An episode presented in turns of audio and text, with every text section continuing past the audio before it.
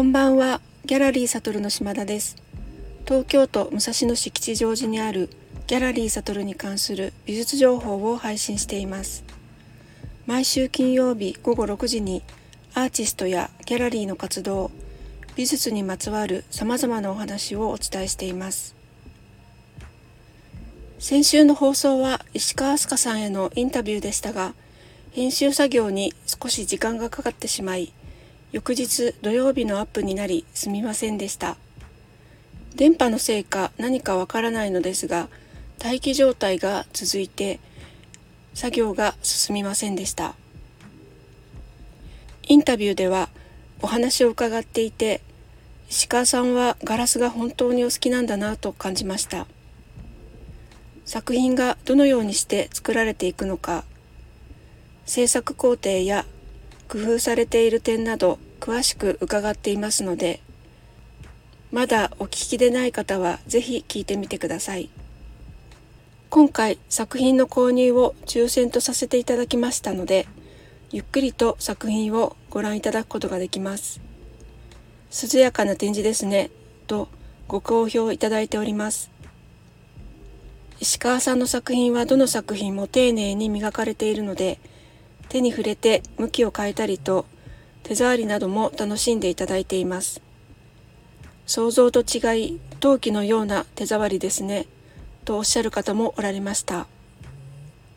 インスタグラムで展覧会を知って関西からいらっしゃったお客様もいました。とても優しい雰囲気を感じます。といった感想もいただいております。エントリーは最終日日曜日の5時まで受け付けています。ギャラリーにお越しいただく以外にオンラインからもエントリーができます。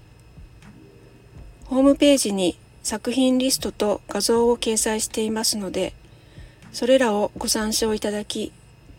必要事項と作品の番号、タイトルをお問い合わせフォームよりお送りください。抽選結果は7月24日月曜日にご連絡いたします。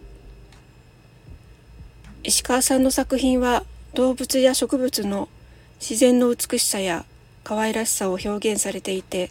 魅力の一つとなっていますが作品から醸し出される自然体の姿優しさや柔らかさが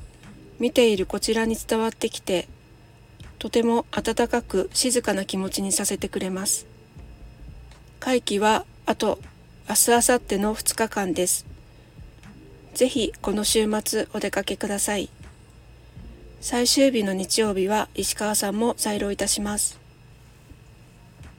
続きまして、現在開催中または今後開催予定のアーティスト情報をお伝えいたします。広沢仁さんが階段ラフカディオハントの開校アイルランド日本交流美術展に参加されています。主催はアイルランド人アーティストによって結成されたワーキンググループブルームーンプロジェクトでアイルランド在住のアーティストと日本在住のアーティストそれぞれ20名合計40名が参加する版画と写真の展覧会です。パトリック・ラフカディオ・ハーによって1904年に出版された著書「階段」を視覚的に解釈した作品が一堂に会します。展覧会は島根県の小泉八雲記念館で現在開催中9月24日まで静岡の焼津小泉八雲記念館で10月14日から来年の1月8日まで。その後埼玉県の柳沢画廊アイルランドの美術館など5カ所と続き2025年中日アイルランド大使館大阪・関西万博まで巡回します。詳しくはホームページをご覧ください。リンクを貼っておきます。酒井千恵さんが本日から開催のグループ展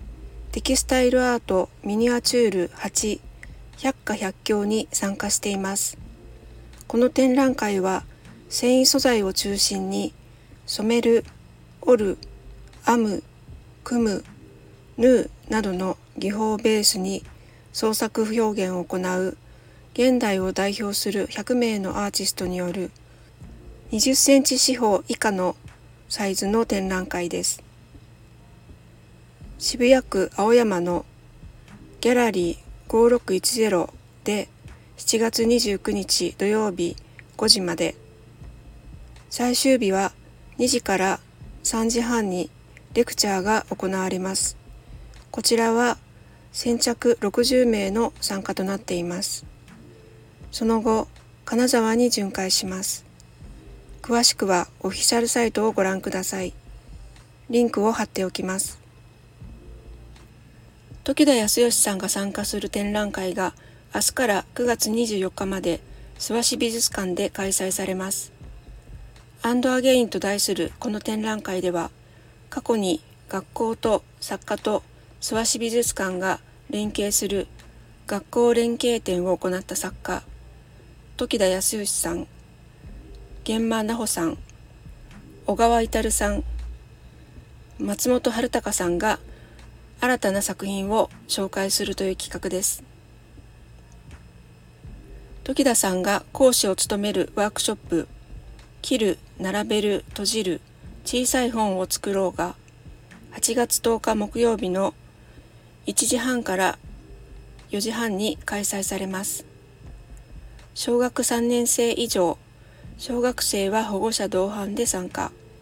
大人のみの参加もできます。会場は渋谷にある桑沢学園新教育施設です。詳しくはギャラリーサトルのホームページのインフォをご覧ください。川村さやかさんの個展浮かぶ庭が7月25日から8月6日まで京都のギャラリー京風さんで開催されます。新作15点による展覧会です。ぜひご講覧ください。本日は以上です。ではまた来週、良い週末をお過ごしください。ありがとうございました。